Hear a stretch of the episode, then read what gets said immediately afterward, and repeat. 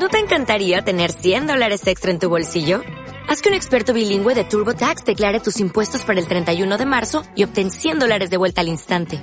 Porque no importa cuáles hayan sido tus logros del año pasado, TurboTax hace que cuenten. Obtén 100 dólares de vuelta y tus impuestos con 100% de precisión. Solo con Intuit TurboTax. Debes declarar para el 31 de marzo. Crédito solo aplicable al costo de la presentación federal con TurboTax Full Service. Oferta sujeta a cambios o cancelación en cualquier momento. ¿Qué pasa, Javier? ¿Qué tal, Joaquín? ¿Cómo andamos? ¿Qué tal? Te echaba ya de menos, ¿eh? Es que es verdad, con esto de no poder salir nos vemos de entrevista en entrevista. Sí, tío. ¿Qué está pasando? ¿Cuándo me vas a invitar? ¿A comer? ¿A una cerveza? Están encerrados en ese pueblo, no, no te dejan salir. Eso cuando puedas salir te viene para acá y dame una huertecilla por Triana. Claro que sí. Oye, ¿a quién invitamos hoy en Ideas para Profe? Bueno, y tenemos un, una de las de los referentes en, educación porque dio una, charla TED cargadísima de contenido de cómo deberían de ser las clases y tenemos nada más y nada menos que a Ramón Barrera, ese creador del concepto sorprendizaje. y es verdad que tiene, tiene una forma espectacular de comunicar, de jugar con las palabras y hace que, al menos a mí, eh, en mí tiene ese efecto, me tiene enganchado lo que está diciendo. Culpable, yo también estoy súper enganchado al modo en el que tiene Ramón de expresarse, de conectar con, con las personas, ¿verdad? Yo no espero más, yo me iba ya con Ramón. ¿Qué te parece? Empezamos la entrevista. Empezamos. Ideas para profes. Ideas para profes.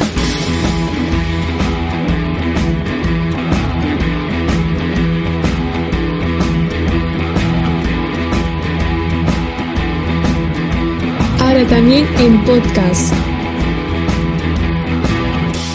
Ideas para profes. Suscríbete.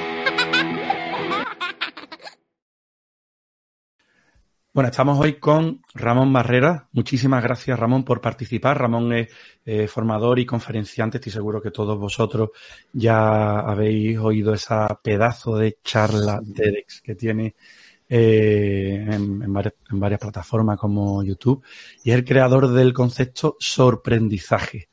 Eh, además, también tiene eh, bastante experiencia, tiene cinco años de colaboración en la Universidad de Cádiz en el departamento de innovación docente y, bueno, realmente él es especialista en el ámbito del, marketing, del diseño y dirección de proyectos. Eh, pero hace muchísimo, por la, aporta muchísimo al mundo de la educación y nos ha comentado antes también que está incluso empezando a, a, aportar también al mundo de la sanidad, justo cuando más lo necesitamos. Uh -huh. Así que, Ramón, bienvenido a IDAS para Profe. Muchísimas gracias por participar. Gracias a vosotros, Javier Joaquín. Un placer acompañaros. Y aprovechando además que decías eso y en estos momentos eh, en el que no tenemos que, tenemos que empezar dando las gracias al trabajo excelente que están haciendo en estos momentos tanto los profesionales de la salud como, por supuesto, los profesionales de la educación. Yo estoy convencido que cuando hay buenos profesionales de salud y educación, la sociedad progresa, ¿sabes? Así que los necesitamos. Desde luego Os son, necesitamos. Desde luego son dos pilares fundamentales para la sociedad.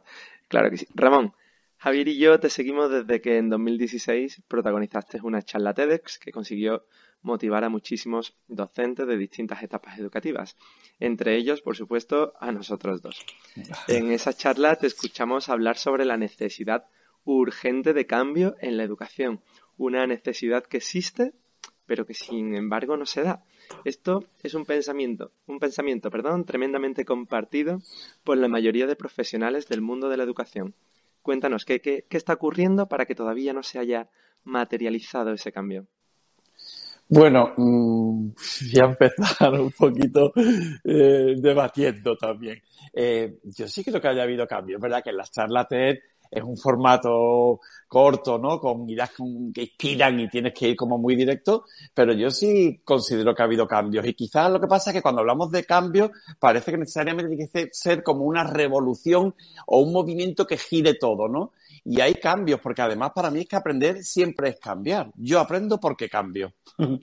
porque cambia tu pensamiento y sobre todo porque cambia tu comportamiento. De manera que está claro que este año, fíjate, se ha habido cambios, ¿no? Y la educación tiene que adecuarse. Que bueno, que a lo mejor eh, todavía podía ir más en consonancia con la realidad y con el entorno en el que vivimos. Pues probablemente. Pero creo que hay un esfuerzo importante desde la educación y sobre todo desde los profesionales de la educación por continuar avanzando, retándose, mejorando y aprendiendo. No concibo a un, a un maestro sin que sea un aprendiz que para mí eso es clave.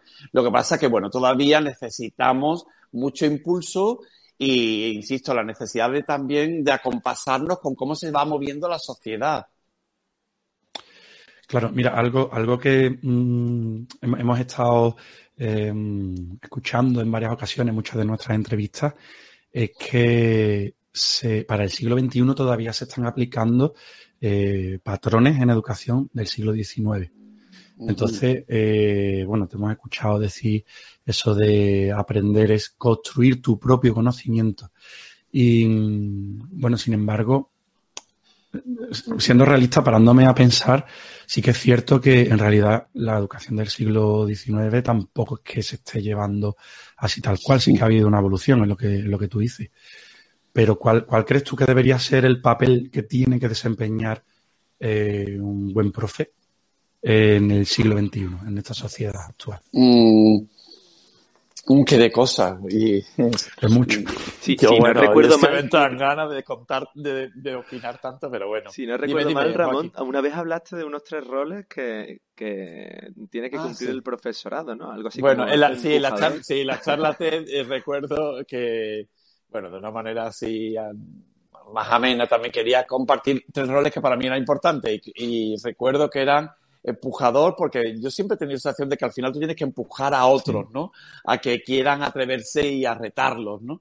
Por otra parte, donante, porque al final esto es un ejercicio de generosidad, de entrega, y tienes que donar, ¿no? Hacia ellos, desde la inspiración, desde el estímulo. Y, y luego eh, hablaba también de agitador. Para mí es agitar porque también es favorecer que las personas construyan su propio conocimiento y favorecer también su propia capacidad crítica. Entonces, eso para mí es importante. Y cuando hablaba de lo del siglo XIX y del siglo XXI, mmm, yo fíjate, creo que hay cosas que también eran muy interesantes. Justo. Creo que quizá, eh, y se hacían muy estupendas. Yo sigo siendo defensor de algunas eh, cosas de, de, lo que llamábamos el pasado, ¿no? Lo que pasa es que no nos podemos quedar en el pasado. Eh, tenemos que hablar, sobre todo porque la educación es que está vinculada al futuro. Entonces, tenemos que trabajar en aras a una perspectiva de futuro, de mejorar, ¿no? Eh, entonces, yo, mmm, fíjate, creo que si tuviera que detenerme, creo que lo más importante, la diferencia más grande que noto es que a lo mejor antes le poníamos mucho foco dentro de este proceso a la enseñanza y para mí lo importante hoy es ponerle el foco al aprendizaje y por tanto al aprendiz. Creo que antes el alumno era más espectador y hoy tenemos que entender que es el protagonista del proceso. Y eso modifica mucho nuestra manera de actuar y de ser en un aula, ¿no? Que al final debemos de dejar el espacio, nosotros les acompañamos. Por eso, no sé, aparte de esos tres roles que hablaba antes, creo que yo ahora, fíjate, me quedaría también con el, rol importantísimo del docente o el desarrollo de una competencia que para mí es esencial, que es uno, su capacidad de comunicar, de contar las cosas, ¿no? Cuando alguien cuenta algo eh, bien, pues te entran ganas de querer seguir escuchándolo. Entonces, para mí el desarrollo de la comunicación es, mmm, vamos, eh, básico. Luego, el, la creatividad, porque si hablamos de cambio, para mí el cambio siempre está unido a la creatividad. Necesitamos proceso, profesorado que tenga la capacidad de, de, hacer las cosas de una manera diferente también, de apostar por nuevas cosas. Y entonces esa es una proyección y eso está vinculado. Inno para innovar siempre antes necesitamos un proceso creativo. Y antes de la creatividad, imaginar, un poco soñar, ¿sabes? Así que bueno, ese sería el segundo. Y creo que el tercero, pues eso que os decía, el, el, ahora este tercero, ¿no? Comparando con los otros tres que comenté en la charla, sería quizás el proceso de sentirte que acompañas a alguien, que tú lo que haces es estimular que otros quieran aprender. Yo eso es lo que siento cuando lo hago ahora con respecto a unos años, ¿no? Antes tenía yo sensación de que llevaba más poder y ahora lo que quiero es hacer que otros quieran saber. No sé. Es, de hecho, es una, eh, nos dijiste antes que no hace falta una revolución en el mundo de la educación, pero eso que nos cuentas es muy revolucionario, sobre todo en las aulas. Eh, por otro lado, otra cosa revolucionaria, Ramón, nos hablas de clases caórdicas. Es un término de, de lo más curioso y al menos yo no lo había escuchado nunca hasta que te lo oí decir a ti. Eh, para Ah. los que no hayan tenido el placer de escucharte anteriormente, eh, ¿qué, qué es esto de las clases caórdicas? Eh, bueno, eh, hablábamos de creatividad y la creatividad, y además la palabra creatividad, no sé si lo sabéis, a mí me gusta mucho ir al diccionario, soy un poco friki en eso, ¿no? Para ver qué significan las cosas. Eso forma parte de asegurarnos el, va- el, el valor de las palabras, me gustan mucho las palabras. Y creatividad pone facultad de crear, te vas a crear y pone producir algo de la nada. Y Dios creó la tierra, pone. Qué maravilla. bueno, no somos dioses, evidentemente, ¿sabes? Y nos equivocamos y hacemos mil cosas y somos humanos. Así que por eso me gusta mucho, dice, crea, primero, genera, ti, por ti y para ti. Hay que darle vida, porque si no le das vida es solo un sueño y termina en dar, en compartir. Si no compartes, no vale, no, no sirve. Es crea, ti, vida, dad. Eso me di cuenta viendo yo la palabra. Qué maravilla. Y dentro de ese proceso creativo, para que surja la creatividad, tiene que haber caos. Eh, para mí es mágico, tiene que haber caos. Entonces, eh, la palabra caórdico viene del proceso también de ingeniería y, mm, y me gusta mucho ese equilibrio entre el caos y el orden. Y eso es el, el fruto eh, de la palabra, ¿no? Caos y orden. Porque fíjate, cuando hay mucho orden en una clase, en la vida, en cualquier entorno, en cualquier espacio, si hay mucho orden y poco caos, la gente solo obedece. Mm. Al contrario, si hubiese mucho caos y poco orden, hay un descontrol impresionante, ¿sabes? Así que hace falta caos y orden. Yo ahora voy a muchos colegios, ¿no? A muchas instituciones educativas, empresas, y cuando lo veo todo demasiado ordenado, como que me chirría un poco, ¿sabes? Eh, colegios maravillosos, digo, pero aquí no hay un poquito de caos, de... porque al final tiene que estar vida, y la vida es puro caos. Fíjate el caos en el que estamos ahora. O sea, lo que pasa que, claro, que necesitamos que pasen cosas sin temer ese, eh, esa eh, espontaneidad, el poder modificar cosas, pero con el orden, con la perspectiva, con un programa, con saber para qué estoy haciendo las cosas. Por eso a mí me gusta mucho el caos, no sé, a vosotros. Es maravilloso. Vamos, a mí- mis clases son, son así. Yo intento eh, trabajar siempre con metodología activa, con aprendizaje basado en proyectos. Entonces es verdad que- te imaginas un, un patrón en clase, un diseño, ¿no? Equipo, todo. Y no, se, se, se levantan, se mueven, hablan entre Claro. ellos, hay ruido y, y, y salen unas cosas en clase espectaculares. Y Mira, ves, y- efecto- claro, claro, tú, dices, tú mismo dices, se levantan, se mueven, que fíjate Se- que eso antes, siéntate, estate quieto, ¿sabes? Eh, el otro día me decían, eh, una profesora que me decía que le había dicho a sus alumnos, es que no, siéntate como un hombre, pero ¿cómo se va a estar como un hombre si tiene ca- 10 años? Pues siéntate tú como ellos, ¿sabes? Siéntate como un hombre. ahí- dicen ahí está. alumnos, yo digo, pero... que- Ahí está la tiene siéntate como tampoco. ellos. Claro, se nos Sí. olvida el, Sí. el que son niños. Son niños. Sí, Nosotros tenemos que pensar como niños para, Claro. para ayudarlos a aprender. Totalmente. los espacios, los, eh, a mí me gustan mucho los hábitos y los hábitats. los dos, ¿sabes? Que son los dos muy importantes. Y el hábitat, el espacio, también lo debemos de replantear y de reconfigurar los propios espacios. Y luego, aparte, por supuesto, los hábitos, ¿no? Los hábitos educativos, en los procesos, ¿no? Pero para mí, el cómo están creados también los espacios es muy importante. Así que cierto caos. Y fíjate, hablábamos también de creatividad que, que para mí es el proceso de, del, ¿sabes? Del, ca- del caórdico, el, el resultado más impresionante siempre es el proceso creativo, ¿no? Que es un proceso, no es una inspiración. Es un proceso y hay que favorecerlo. Y aquí muchas veces, en algunos colegios, ¿eh? no digo en algunos espacios, pero algunos, más de uno, si te das cuenta, trabajamos la creatividad de una manera muy curiosa. O un día, o haciendo actividades mm, de manera eh, en la que se desarrolla poco la creatividad. Ahora llega el día de Andalucía, ¿no? Que es mañana, estos días, ¿no? Que- o llega el día de la mamá, o el día de la paz. o el día- Y muchas veces en los colegios tú te das cuenta, te vas a la puerta del colegio a recoger a un niño y han hecho todo lo mismo, sale la misma la clase con el mismo trabajito hecho, ¿sabes? Que muchas veces además se la ha hecho la maestra o el maestro, ¿sabes? Que ha tenido que hartarse de recortar. Y yo digo, pero güey, de verdad, que tú vas a recoger a tu hijo y te da igual llevarte a uno o a otro, porque si bueno, han hecho lo mismo para mí, ¿qué más da? Entonces yo digo que al final lo importante es que tú trabajes la creatividad, que alguien piense y sueñe y se permita cosas. Entonces yo puedo trabajar con un material. Por ejemplo, digo, bueno, pues vamos a hacer algo con, qué sé, con madera o con plastilina o lo que te da a ti la gana, ¿vale? Pero cada uno le va a hacer a su madre o a quien quiera o a si tiene dos padres o si tiene, le va a hacer lo que le dé la gana. No sé, para mí eso es un poco el caos que muchas veces eh, dentro de nuestra estructura con tanto orden como que nos cuesta pensar que nos vayan a salir todos con, con algo. Y si uno dibuja mejor y el otro, bueno, pues ¿qué más da? Cada uno que le haga a su madre lo que le dé la gana o lo que para él es Andalucía. Porque tiene que salir todo el mundo con la banderita o el Día de la Paz con lo mismo. No sé, a mí esto me... Yo no digo que sean todos los colegios. En el tuyo, por supuesto que no, Javier, seguro que no. Ni en el tuyo, Joaquín, seguro. No sé, me gusta que salga mejor o peor, me gusta que lo hagan ellos 100%.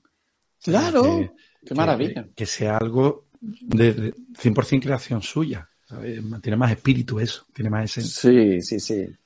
Entonces, bueno, hablábamos de, ese caos en clase, que, es cierto que está relacionado con, ese proceso creativo. Y, y, también hay algo que se da que es cuando ellos descubren algo que yo le decía el efecto, ah, mm. estaba a lo mejor explicando algo, lo que sea, y cuando yo mismo lo descubren, hacen, ah, ah entonces yo le, he dicho el efecto, ah, y tú hablas de algo parecido que es más, oh, oh, oh.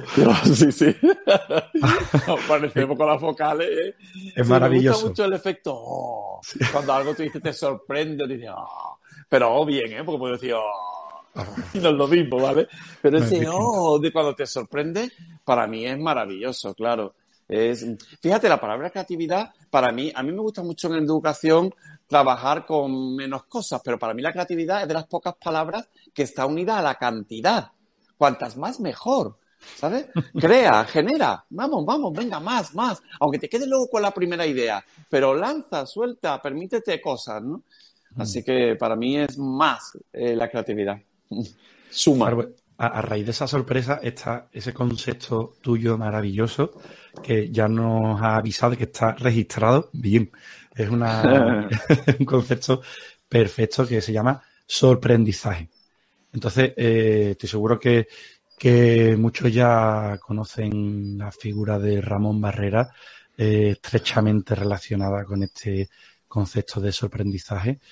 Pero ¿en qué consiste esto haznos una gran masterclass de, esta idea de sorprendizaje en nuestras aulas. ¿Cómo tiene que ser nuestras aulas para que haya sorprendizaje? Bueno, intento resumirlo porque fíjate, vuelvo otra vez al diccionario, es que la palabra aprender, a la que no sé cuántos hemos ido a buscar, aunque nos dediquemos a esto, ¿sabes? Hemos ido a mirar qué pone aprender en el diccionario. No sé si habéis ido alguno de los dos a buscarla en alguna ocasión. Bueno, vamos a dejarlo ahí, ¿vale? Pero en la cuarta acepción pone prender. Prender, así. Agarrar. Que para mí es eso, ¿sabes? Que te tiene que agarrar las cosas para que prendan.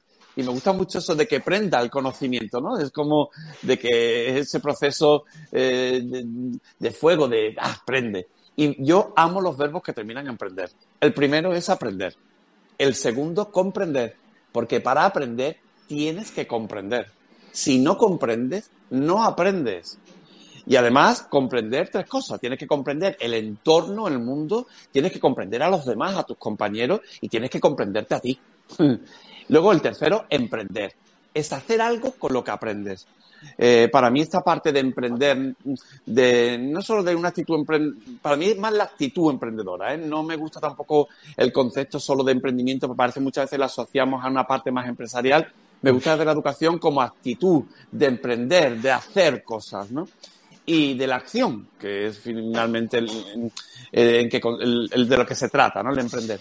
El cuarto verbo es desprender desprenderme de cosas, de las ideas que ya no sirven, de prejuicios, de ideas preconcebidas, de conceptos caducos, desprenderte, liberarte, eso Y el quinto verbo que me apasiona es sorprender.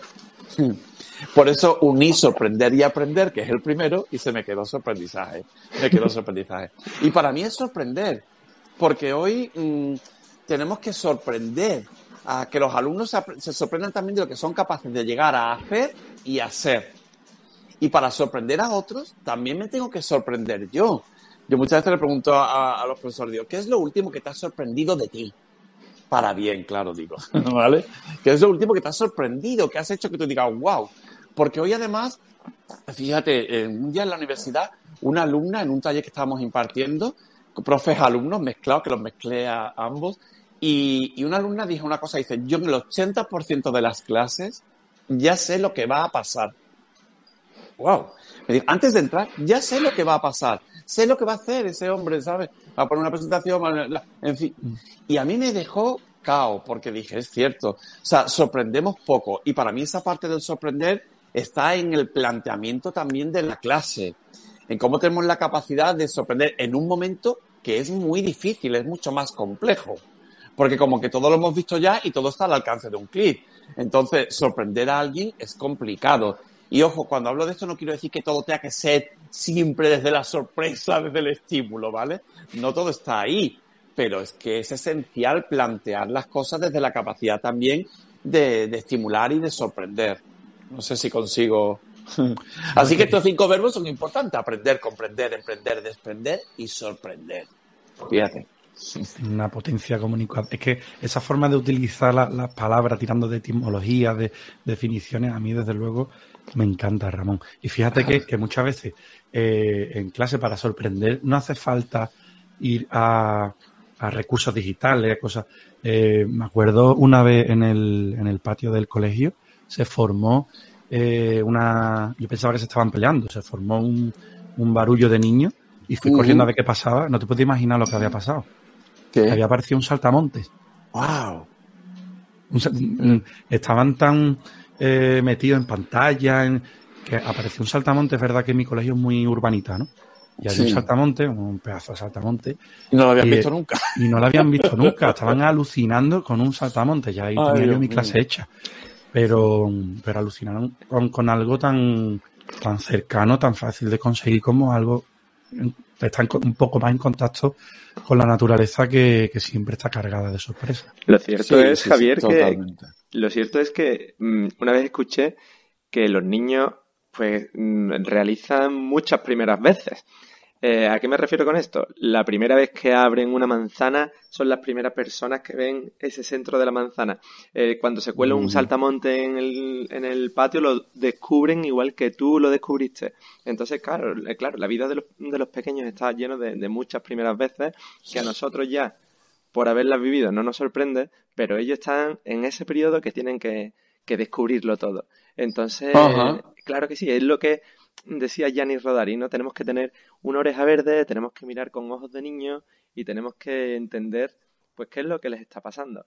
Pero, sin embargo, sin embargo, Ramón, lo cierto es que vivimos en una era tremendamente tecnológica y el acceso a cualquier tipo de información la tenemos a, golpe de clic y eso está cambiando la concepción de enseñanza, pero también está cambiando otras muchas cosas, como por ejemplo la capacidad de sorpresa de las personas. ¿Crees que la sobreestimulación y el exceso a dispositivos puede afectar a la capacidad de sorprenderse de los niños? Wow, interesante. Eh, bueno, antes quería también que apuntabas una cosa que, a mí me gusta también decir en clase, que al final eh, no se trata tanto de aprobar, yo le digo a los alumnos, menos aprobar cuando te preguntan, pero esto entra en el examen, digo, ¿a ti qué te importa? Tú no ven, tú que has venido a aprobar, yo digo, y entonces lo pongo muchas veces en la pizarra o le escribo, digo, menos aprobar y más aprobar. Mm. Digo, tú prueba, ¿vale? Y muchas veces cuando hablamos de que se sorprendan los demás, nosotros debemos de ser los primeros que nos sorprendamos también. Yo muchas veces eh, demostrar que tú también te atreves. Yo no puedo enseñar a alguien algo si yo no, mm, no lo hago de alguna forma. Yo no puedo pretender que alguien se sorprenda si yo no me sorprendo haciendo algo nuevo también, ¿sabes? Y lanzándome. Entonces, en este mundo que tú planteas ahora, que tú, como tú dices, Joaquín, de sobreestimulación de pantalla, bueno, es que vivimos en un mundo digital y eso ha venido a quedarse. Es físico y es digital. Y eso son eh, entender contextos. Detrás de los contextos hay cosas para mí mucho más complejas y para mí más importantes. Pero eh, esa situación, esas circunstancias, eso ha venido a quedarse. Yo muchas veces cuando hay alguien dice, no, es que no usen la tecnología en clase, digo, bueno, pero entonces, ¿qué, y luego salen y sí, es como si vivieran en dos mundos. Pero sí, es que no lo entiendo tampoco eso. Claro que hay que, y se puede estimular, estimular Es verdad que cuando se convierte en una sobreestimulación, ya todos sabemos que los sobres son muchas veces muy peligrosos. Entonces, em, pues claro, ahí hay un problema. Sobreestimular a alguien eh, a base de estimularlo solo desde un lado, desde un aspecto, para mí puede ser también perjudicial, claro. Pero hay que jugar con ambos. Yo creo que además este año lo estamos, lo hemos visto clarísimamente, ¿no? Lo que pasa es que, bueno, hemos tenido que a lo mejor desequilibrar para que ya vuelva todo luego a su punto de medida exacto, ¿no? Hemos tenido que abusar a lo mejor ahora de la tecnología ahora con esta formación online mm, y luego todo se irá recuperando. Pero nos hemos dado cuenta también del potencial y el poder que tiene, ¿no? Finalmente, eh, en cualquier caso, es conectar. A mí me gusta mucho la palabra conectar, la conexión, la red. Y la red se, conforma eh, a través de la tecnología y, por tanto, de los medios sociales, eh, de las propias redes, de la tecnología, de Internet. Y se conecta y se crea redes personales. Al final es como conectamos con ellos, como también cómo creamos vínculos, cómo tenemos la facilidad de generar vínculos con otros. Y no sé, por eso para mí sí, creo que hay veces que cuando yo le doy a alguien continuamente una pantalla para que busque, sin más, y para mí se detecta muy rápido cuando alguien te dice que es que la ha visto en Internet, como si eso fuese ya garantía de que ahí está la verdad, ¿no? Entonces creo que ahí está también nuestro trabajo, el trabajo de que la gente eh, detecte que hoy vivimos un mundo en el que hay más información que nunca, pero que hay que convertir la información en conocimiento, que ese es un proceso. Entonces, es verdad que ahora nos hemos encontrado este año, por ejemplo, con mucha desinformación, porque hay noticias falsas, fake news, tal y cual, que nos afecta porque al final te, te hartas, ¿no? Tú dices, bueno, ya no sé qué mirar. Y luego con una hiperinformación. Cuando estamos excesivamente informados también genera mucho desequilibrio emocional, ¿eh? Ansiedad, estrés. Entonces, tiene que haber un equilibrio. La información hay que convertirla en conocimiento. Bueno, me enrollo mucho, Joaquín, Javier, prepararme. Es, clave lo que está diciendo Ramón. Mira, que justo eso que está diciendo eh, hace que mm, se haga evidente que hay, que hacer un cambio en educación. Oye, no se trata de retener, porque la información está a golpe de clic. Se trata de saber si la información que estamos, eh, la que estamos accediendo tiene validez, si es real, si está contrastada, y, y luego tener ese sentido crítico y esa iniciativa de crear tu propia opinión. Claro. No nos podemos creer. Te, digo más, eh, para, para hacer uno de los proyectos que más, más tiempo he dedicado, que es una línea del tiempo que hice con, con mis alumnos, bueno, ya están en sexto de primaria, pero me lo llevé a la biblioteca y no sabían buscar información en una biblioteca. En internet sí, en internet rápidamente. Claro. y en una biblioteca, en una bueno, un diccionario. un diccionario, no, no saben. Entonces, es verdad que no todo está en Internet y eso te das cuenta cuando tienes que hacer un trabajo para la universidad o para eh, tu trabajo de final de máster o estás haciendo tu tesis doctoral. No todo está en Internet. Ni todo lo que hay en Internet es válido, ni todo lo que sale en los medios de comunicación. Entonces, ese, ese espíritu crítico es clave. Y eso, eh, lógicamente, no casa con, con eso de, oye, tienes que retener tanta información y punto, sino que son procesos eh, distintos. Entonces, bueno, a mí se me, yo tengo siempre en mente el, gran proyecto de Giner de los Ríos, la institución de libre enseñanza que, que fue posible en la, en la Segunda República. Y, y bueno, en, en, esa iniciativa yo, yo pienso que esa, que si esa institución hubiese seguido adelante, España sería un gran referente en educación, porque educaba justo lo que está haciendo Finlandia educar en contacto con la naturaleza, sin libro de texto, eh, recurren al, al, diálogo, a la propia libertad de los alumnos.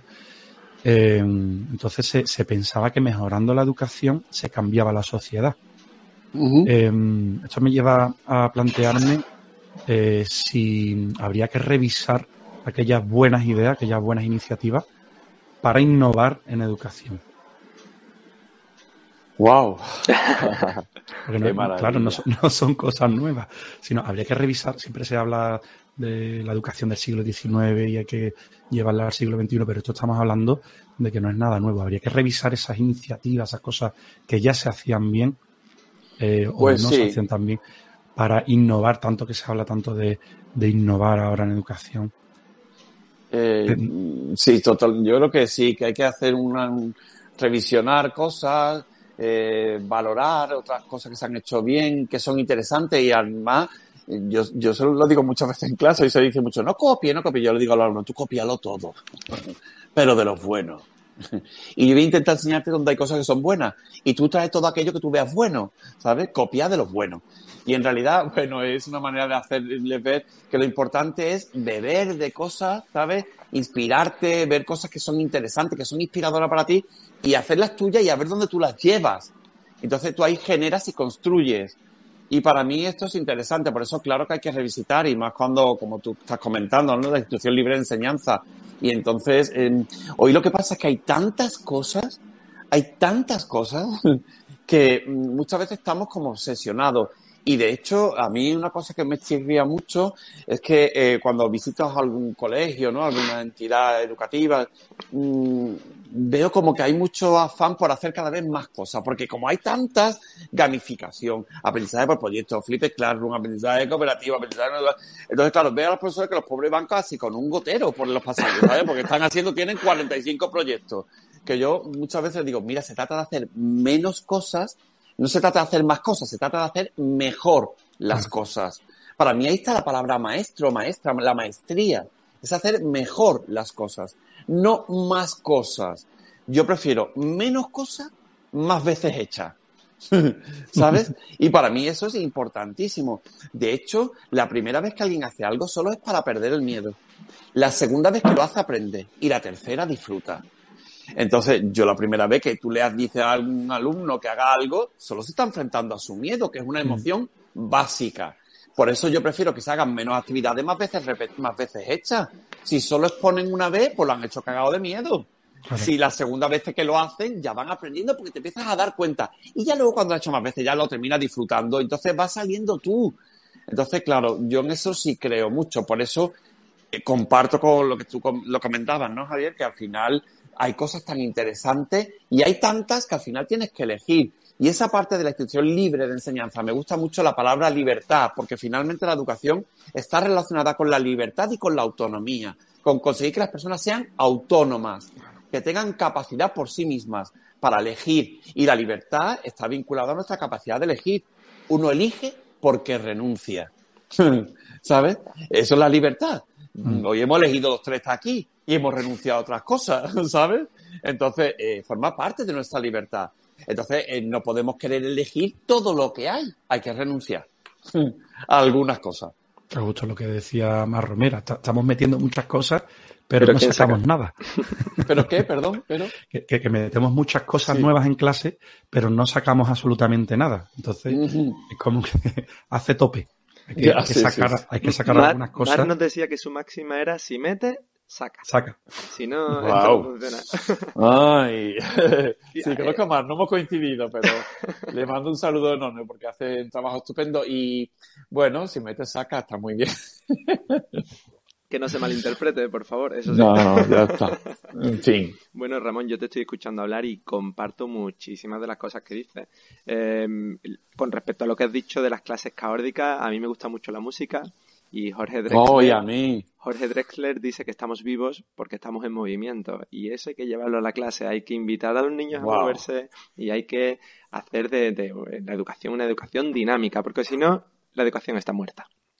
Eso wow. Eh, eh, y luego otra de las cosas que has dicho, dice, si te lo quedas, lo pierdes. Y eso ya lo decía Antonio Machado, que también me gusta mucho la poesía, y dice, en cuestiones de cultura y saber, solo se pierde lo que se queda y solo se gana lo que se da.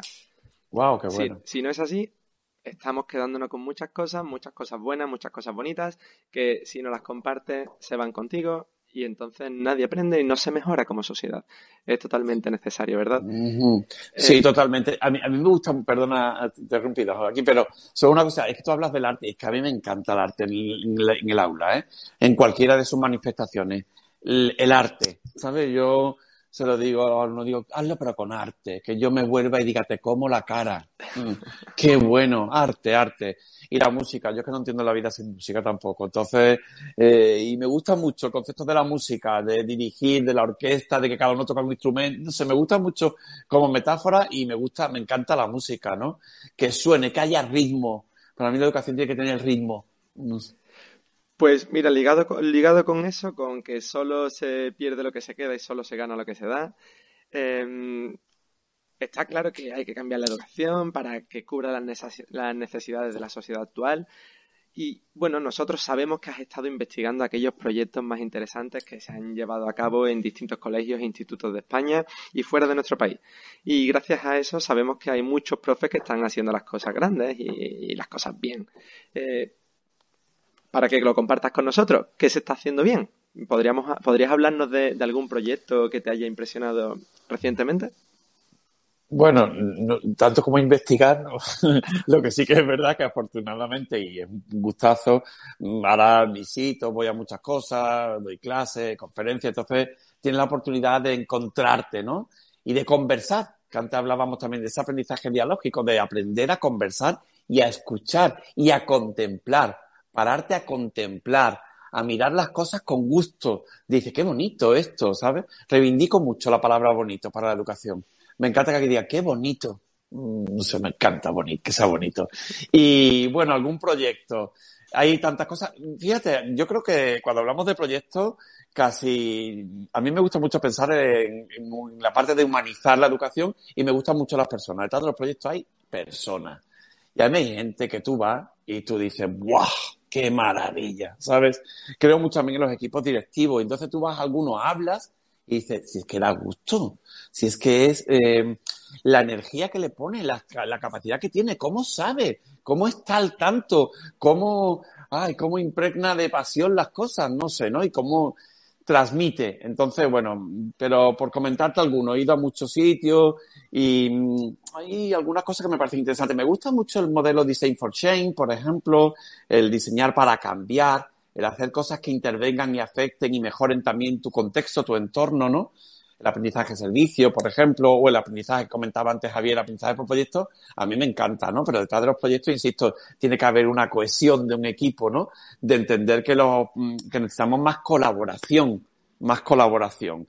Y por quedarme más colaboración, que yo es una palabra que también utilizo mucho, que es la palabra exteligencia que tampoco, esa no existe en el diccionario, pero también la leí en un libro y me la quedé para siempre, ¿vale? Que es exteligente. Inteligente la persona, mm, inteligente es la persona que transforma la información en conocimiento, ¿no? Pero exteligente es la persona que aprende de y con otros. y yo se lo digo a los alumnos mucho, digo, aquí es inteligente, macho, en el siglo XXI es inteligencia que mm, tienes que aprender, dime que has aprendido de tus compañeros. Y a trabajar por proyectos o trabajar en una comunidad educativa es trabajar con otros, ¿vale? Y bueno, por no enrollarme mucho en darte respuestas, parece que me quiero caquear, Joaquín, y no. Eh, alguna cosita que me guste, voy a quedarme, no sé. Bueno, ya he dicho alguna cuenta, ¿eh? He visto alguna de proyectos, pero por ponerte algunas cositas, fíjate, más concretas. Ahí ya te digo, ¿eh? hay gente que como te transmite su energía, su rollo. Fui el año pasado a, a un CPR, a un centro eh, eh, público rural, a un colegio público rural, eh, en Adersa, que Raúl Parrillo es el director y es un tío estupendo, en la Sierra de la Cena de Huelva. y me gustó porque me invitó a, a comenzar el curso. Él inaugura el curso con una fiesta. Y me dice Ramón, yo siempre, porque la educación muchas veces termina haciendo una fiesta al final de curso. Entonces parece que celebramos que nos vamos. Dice, yo celebro que empezamos y lo hizo en un teatro, en un patio, en un sitio en Minojales, o sea, en Cañaveral, que son dos, dos, dos zonas, ¿no? Y Cañaveral de León. Y, bueno, qué maravilla. dije, Raúl, te como, tío. ¿Sabes? Y es que él está puesto, pero es que él hace una fiesta de estos tamaño los niños, los maestros, se presentaron los maestros, la familia. Bueno, pues todo el mundo empezamos, tío, arrancamos. Esa es una idea que me gusta mucho. Y luego, por ponerte, no sé, otra también cerquita de aquí de mi tierra, eh, me gusta mucho eh, lo que hace Diego Castro del, del CEIP de la, de, la Algaida, ¿no? Del maestro, del Colegio Maestra Caridad Ruiz. Me parece el tío estupendo. Sabes que hablas con él y es un colegio que trabaja desde una comunidad de aprendizaje que me parece otra cosa muy interesante que ahí hay que investigar, trabajar, es un esfuerzo importante, hay colegios que no le gusta mucho, él es un ejemplo de que sabe y de que se puede hacer bien, y luego de inclusión. Entonces me parece también dos ejemplos de dos coles, no sé, que he ido y que me han parecido mm, estupendo. Es que se transmite, se palpa allí, ¿sabes? Eh, Ramón, sé que, mm, haces cosas relacionadas con el, con el coaching. Y bueno, a lo largo de, muchas de nuestras entrevistas siempre se ha evidenciado que, en el plan de estudio eh, universitario de, los futuros maestros hace, hace falta cosas, echamos en falta algunas cosas.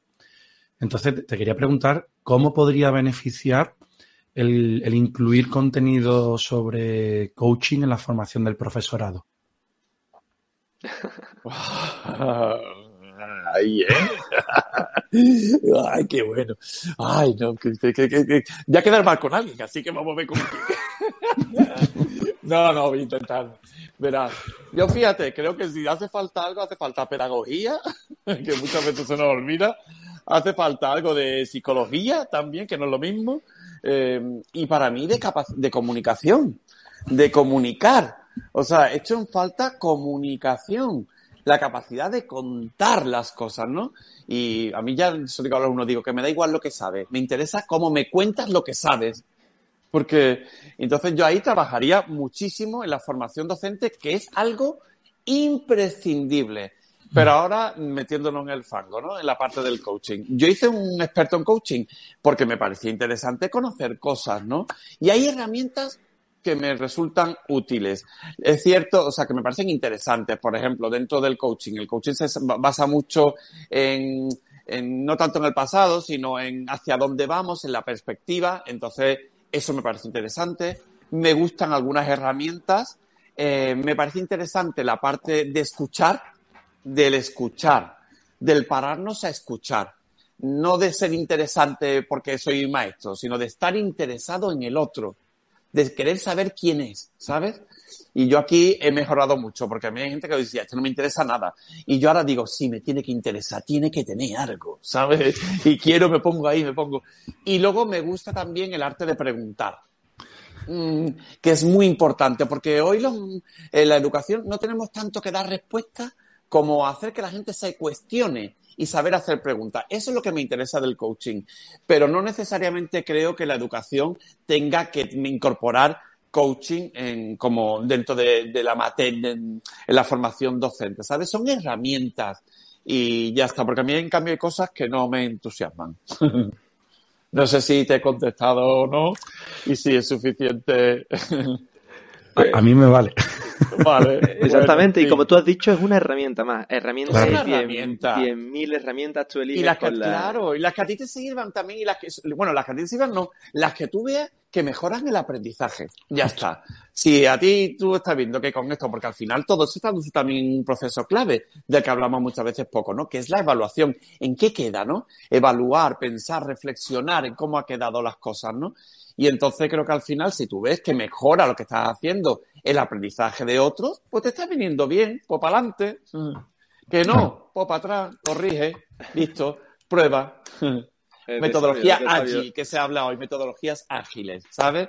Mide, prueba, evalúa. Así que a otra cosa, que no funciona, pues a otra. Hay muchas opciones. Entonces, bueno, para mí eso es la parte del coaching. Fíjate, el coaching comienza por co y yo digo que al final todo esto es más fácil. Yo soy un apasionado de las tres co al final todo es coco, mm, hay que mover coco, que la gente piense y estimular. Entonces tiene que haber ideas, tiene que haber un constructo de conocimiento, pero hace falta un segundo co, el corazón, las emociones. También ponerle mm, a las cositas, las cosas te tienen que gustar, bonito, no sé, emoción, corazón. Y la co de coraje soy de Cádiz decimos cojones, ¿vale? Que es otra co, eh, ¿vale? Para que no haya lenguaje sexista o, cojones o coño, ¿vale? bueno, en fin. Que, eh, que coraje, coraje, el atrevernos, el ponernos a ello. Entonces, coco, corazón y coraje. Así que ya está. Mejor que coaching, es una mezcla de coaching. Son otros tres co. Me quedo con esas tres co, ¿eh? A mí me gusta más. vale, ya está, bueno. Oye, Javier, tenemos también unas preguntitas de nuestros seguidores de Instagram, ¿no es así? Sí, nos ah. han dejado una, una pregunta en Instagram. Sí, bueno, eh, la, pregunta era básicamente qué retos piensas tú que se van a plantear eh, a partir de ahora y en un futuro en la educación. ¿Qué retos, Supongo que se referirá a, a la era post-COVID, ¿no? Exactamente. Mm, sí, Eh, entiendo. verdad que esto ha Eh, supuesto una, una revolución, ha supuesto un- más que una revolución, una crisis, ¿no? Que nos va a hacer llevar a un, a un nuevo paradigma. Bueno, eh, no sé, esa parte del nuevo, ¿verdad? Todo nuevo, Sí. como si fuera del paquete, sí.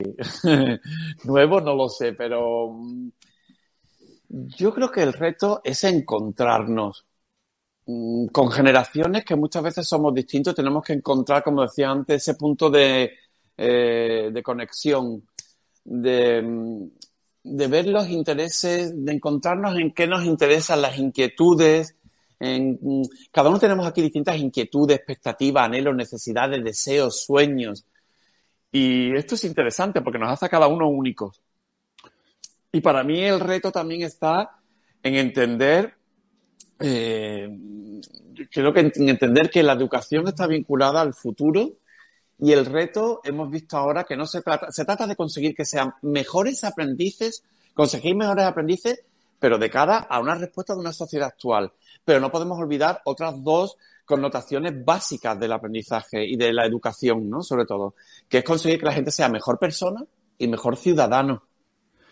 Y esas dos partes tienen que estar también presentes. Para mí es un reto, es entender, es, un replanteamiento desde las herramientas, desde las circunstancias, pero sobre todo un replanteamiento eh, quizás metodológico de, de, fíjate, de los horarios, de los contenidos. Para mí ese es el reto. Y el reto de encontrarnos para conseguir mejores aprendices, mejores personas, mejores ciudadanos. Ok, ok, ok. No puedo compartir más tu opinión. Ah. Eh, ya- Jesús Guillén decía una cosa parecida. ¿Te acuerdas, Javier, que decía el reto es educar desde, por y para la vida? Ser mejores. Sí. Intentar ser mejores. Pues sí, qué bueno Jesús. Te lo robo. Mm, Mira, Ramón, eh, siempre, siempre acabamos eh, nuestra. ¿Ya acabamos? Oh, qué pena. Yo, sé- yo Debería, seguiría esto así. debería, de ser, debería de ser una serie, aunque no, es como una serie para vosotros. Si yo vengo de invitado a vuestra serie, que tenéis que seguir todos los que estéis. Cuando tú quieras Este es estar un invitado de episodio nuevo. más. Este es un episodio. Yo he sido hoy el invitado a vuestra serie. Así Podemos repetir cuando tú quieras. Además, fíjate Ya, que la hora, si vale. estuviéramos cerca, la hora ya está eh, acercándose a- a, la Próxima terracita. a, sí, sí, sí, a algo. A otra co, a una copita. Una copita. Sí. Dime, me ibas a decir algo. Eh, nada, sí, que, que cerrábamos todas la- las entrevistas con una pregunta muy abierta. eh, La que- pregunta. la, la La pregunta. pregunta. Una O sea, todo lo que hemos estado hablando antes para llegar aquí. Sí, todo. Ah, vale. pues tendríamos que haber empezado por De esta. hecho, ahora lo cortamos y el resto no sirve para nada. El otro ha sido el entrenamiento. Pues venga, vámonos. Ahí vamos. Lánzala. No, mira, te, te quiero preguntar qué Ah. sería lo que, si estuviera en tu mano, qué sería lo que cambiaría en la educación de forma prioritaria. Wow. Uh, joder. Bueno, pues hasta aquí el programa de hoy. bueno, no sé si cambiaría. Yo la dejaría también que siguiera fluyendo y quizás, no sé, pues por cambiar a lo mejor ese replanteamiento que os decía, pues de los espacios, ¿no? Del concepto de las horas, un replanteamiento quizás más de la metodología. Mm, Quizás ese es el reto, ¿no? No sé, la- las aulas. El concepto también, fíjate, me gusta mucho el concepto de, de colaborar los docentes más, de generar más la codocencia de alguna manera también, puede ser interesante, eh, más allá de las ratios y de bajar las ratios y tal, pero la codocencia, participar, que nos vean trabajar juntos, para mí es también eh, un indicador maravilloso para que el alumnado pueda aprender a trabajar con otros. No sé, quizás hoy, hoy que se habla tanto de eso del mundo buca, ¿no? Que este es el mundo, ¿no? Nuevo el que estamos, que ya es un concepto bastante eh, antiguo, pero bueno, que se dice, viene del inglés, mundo buca o bica, ¿no? Volátil, incierto, complejo y ambiguo. Y con esto sí termino un poco. Y yo creo que al final hace falta la V de personas valientes y con valores. Y para mí eso es la educación también. Atrevernos a hacer cosas y también en consonancia con la sociedad y desde los valores. Luego con la eh, U de útil y de único. ¿En qué es cada uno único? También trabajar esa parte del talento en las clases y trabajar la utilidad, que no todo tiene que ser útil, que todo hoy lo queremos como para allá, ¿sabes? Y no todo es útil ahora mismo. Eh, me gusta mucho el Nusho Ordin, el filósofo, que dice la utilidad de lo inútil, mm, que es que, que es útil, ¿no? Y luego la C, para mí, la C de cambio de la que habláis y la C de comunicar. O sea, yo ahí soy un defensor a ultranza de, de la capacidad de mejorar nuestra capacidad de comunicar. Y luego con la A de agilidad y de adaptarnos. Hay que adaptarse al entorno que está en continuo cambio. Esa sería mi forma quizá de entender este reto, de convertir ese mundo buca en una educación con valores, valiente, única, útil, con cambios, que se comunique, ágil y que se adapte. ¿Eh? ¿Cómo me ha quedado? Dejar, que el caos haga su trabajo. Dejar ese. Y ya está, efectivamente. Ya está. Sí, sí, sí, y a disfrutarlo. Y otra cosa, disfrutar. Me encanta la palabra disfrutar. ¿Sabes? Divertirnos. Que creo que este año, pues desgraciadamente, estamos trabajando y viviéndolo todo desde cierta ansiedad y cierta desgana, desánimo, ¿no? Y quizás recuperar la capacidad de reírnos. Creo que cuando el día que tú te ríes en una clase o te ríes en esto, eso es pura magia. Entonces disfruta, hay que reírse mucho. Creo que volver a reírnos y a tocarnos va a ser la alegría de, del año. Pronto, esperemos que Pronto, la próxima vez espero que los tres, pues eso, podamos, estar en persona. Claro que sí. Perfecto. Ramón Barrera, todo un referente en el mundo de la formación y de la educación, por supuesto. Ha sido un verdadero placer contar hoy aquí contigo en Ideas para Profe.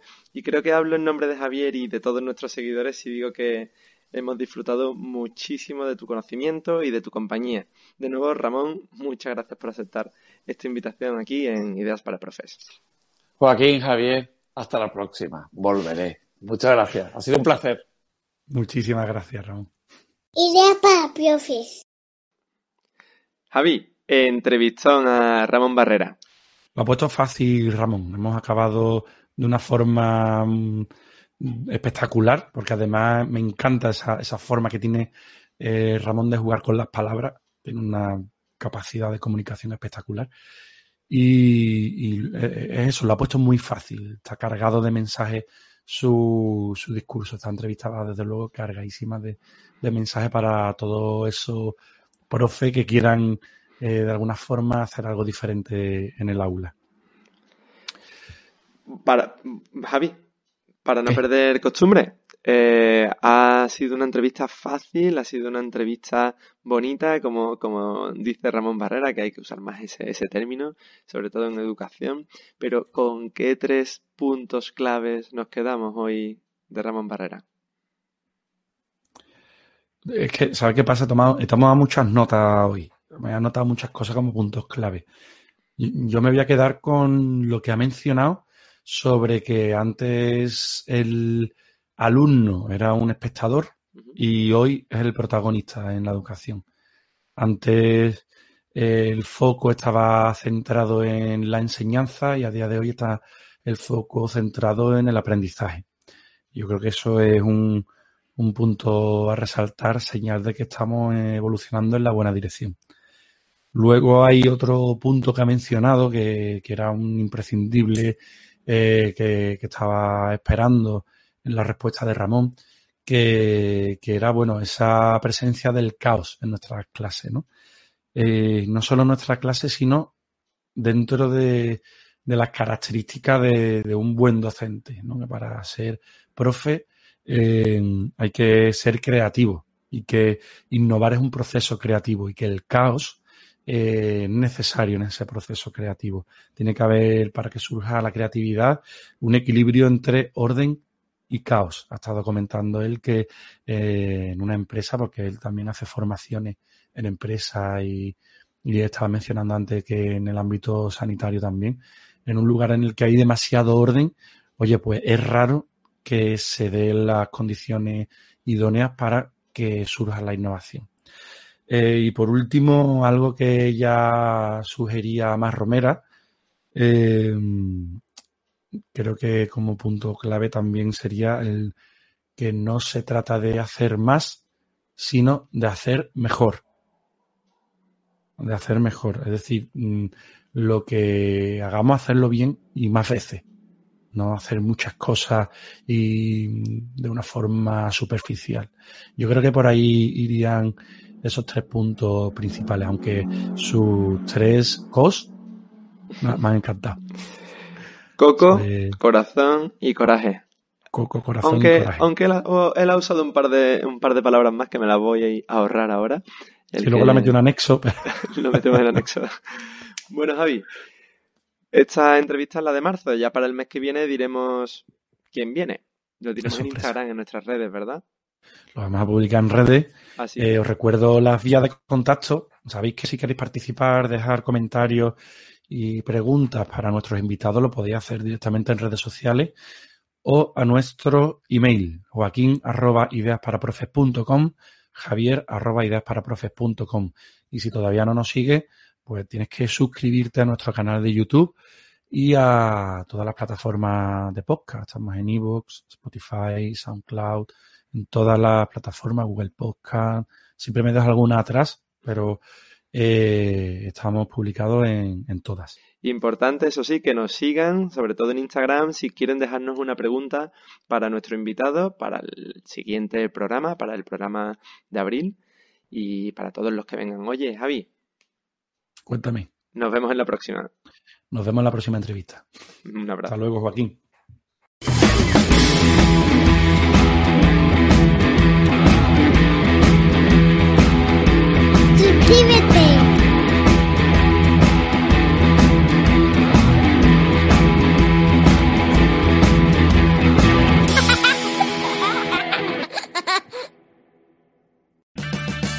Purchase new wiper blades from O'Reilly Auto Parts today and we'll install them for free. See better and drive safer with O'Reilly Auto Parts. Oh, oh, oh, O'Reilly Auto Parts.